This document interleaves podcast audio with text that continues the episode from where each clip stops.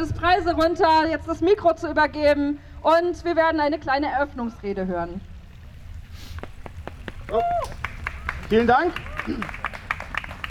So, hallo zusammen. Herzlich willkommen auch von mir zur Demo gegen die jüngsten Preisexplosionen.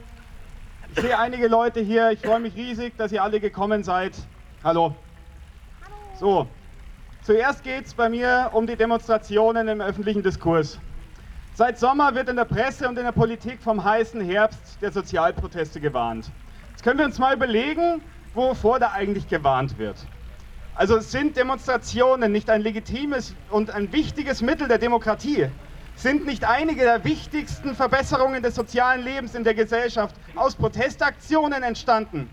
Ist das Recht auf Demonstrationen nicht sogar im Grundgesetz verankert? Also klar, während Corona ist viel Protest gegen die Regierung von VerschwörungstheoretikerInnen und rechten OpportunistInnen ausgegangen. So viel sogar, dass es schwer wurde, Fehler der Regierung öffentlich anzuprangern, wenn man nicht als QuerdenkerIn gelten wollte. Ich möchte aber Querdenken nicht das Feld überlassen. Ich möchte die Macht, die ich als Mitglied der Gesellschaft ohne Parlamentssitz habe, nutzen. Und ich denke, dass ihr aus einem ähnlichen Grund hier seid. Nämlich um zu zeigen, dass wir genug haben von der Politik, die die Menschen der unteren Schichten immer mehr vergisst und dabei schon wieder die Konzerne und die Reichen in den Fokus stellt.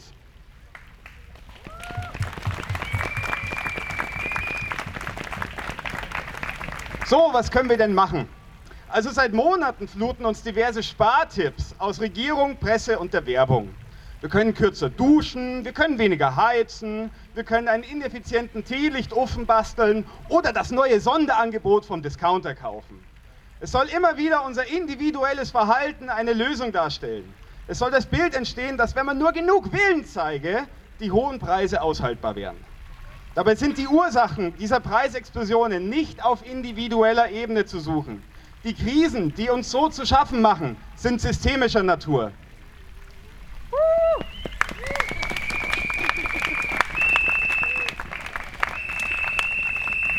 So, während einige MieterInnen diesen Winter werden abwägen müssen, wie wichtig ihnen eine warme Wohnung oder eine warme Mahlzeit sein wird, explodieren die Gewinne der Ölkonzerne.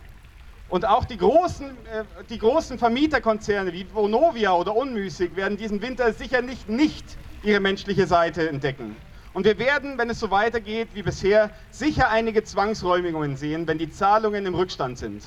Vonovia hat bereits angekündigt, dass sie auch diesen Winter dazu bereit sind, Leute auf die Straße zu werfen. Und dagegen müssen wir uns wehren.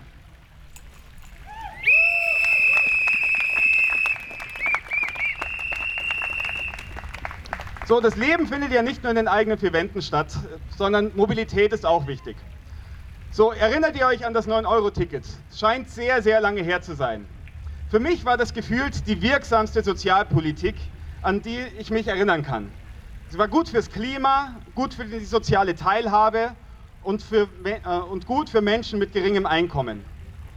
Wir, jetzt kommt das neue sogenannte Deutschland-Ticket für 49 Euro daher. Wir wollen das nicht. Wir wollen kein 49-Euro-Ticket, das uns jetzt mit übertrieben viel Bürokratie und übertriebenem Preis vorgeschlagen wird. Das 9-Euro-Ticket hat so viel richtig gemacht. Es war unbürokratisch. Man konnte es einfach an jedem Schalter am Bus oder sonst irgendwo spontan kaufen und es hatte einen sozial verträglichen Preis. wenn jetzt noch das öffentliche Nahverkehrsnetz ordentlich ausgebaut wäre, könnten uns ja noch nicht mal die hohen Benzinpreise etwas anhaben, weil wir nicht so sehr aufs Auto angewiesen wären. Aber nein, es kommt, ein, es kommt, der, die, es kommt die Hilfe für Benzinpreise, ja, die müssen sinken, damit die großen Bonzen mit ihren fetten, fetten Karren durch die Gegend fahren können. Wir fordern eine Rückkehr eines sozialverträglichen ÖPNV-Tickets.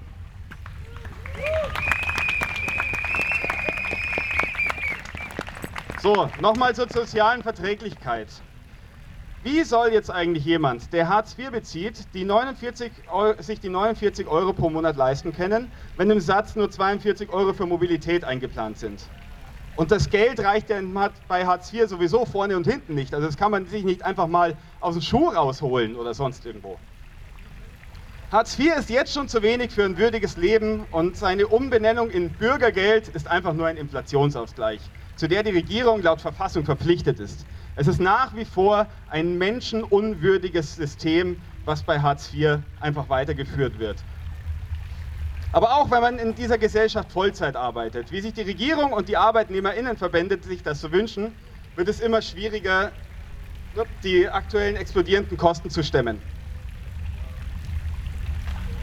Seit Jahrzehnten stagnieren die Reallöhne der Arbeiterinnen, während die Wirtschaft wächst und wächst und wächst. Dabei wird die Kluft zwischen Arm und Reich äh, immer größer und ist heute so groß wie nie zuvor.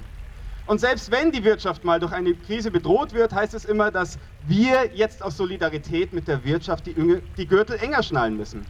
Dabei ist allerdings immer der Großteil der Bevölkerung ohne Spitzeneinkommen gemeint, während einige wenige in der Krise auch noch Rekordprofite machen. Aber Solidarität gebührt nicht der Wirtschaft. Solidarität verdienen unsere Mitmenschen. Denn Wirtschaft ist kein Naturgesetz und kein mystisches Wesen, das wir durch unsere Sparsamkeit und unseren guten Willen besänftigen müssen.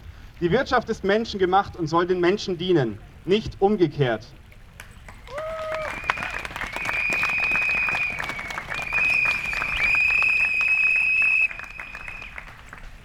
Wir sagen Schluss damit. Solidarität gebührt nur den Menschen und nicht den Konzernen.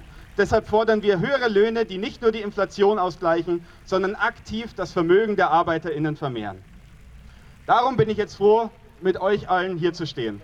Weil wir unser Recht auf Demonstration uns nicht absprechen lassen und weil wir unseren Einfluss auf die Politik über ein Kreuz in der Wahl, äh, weil unser Einfluss auf die Politik über ein Kreuz in der Wahlkabine hinausgeht. Weil Krisenspartipps auf individueller Ebene lächerlich sind, wenn das aktuelle System die ganzen Krisen erst auslöst. Weil jeder Mensch, ob arm oder reich, ein Recht auf, Sozi äh, auf Mobilität und soziale Teilhabe hat. Und weil wir es satt haben, in einem System zu leben, das Gier und Skrupellosigkeit mit Reichtum belohnt, während die Menschen, die die Gesellschaft überhaupt am Laufen halten, nur die Krümel vom Kuchen ab abbekommen.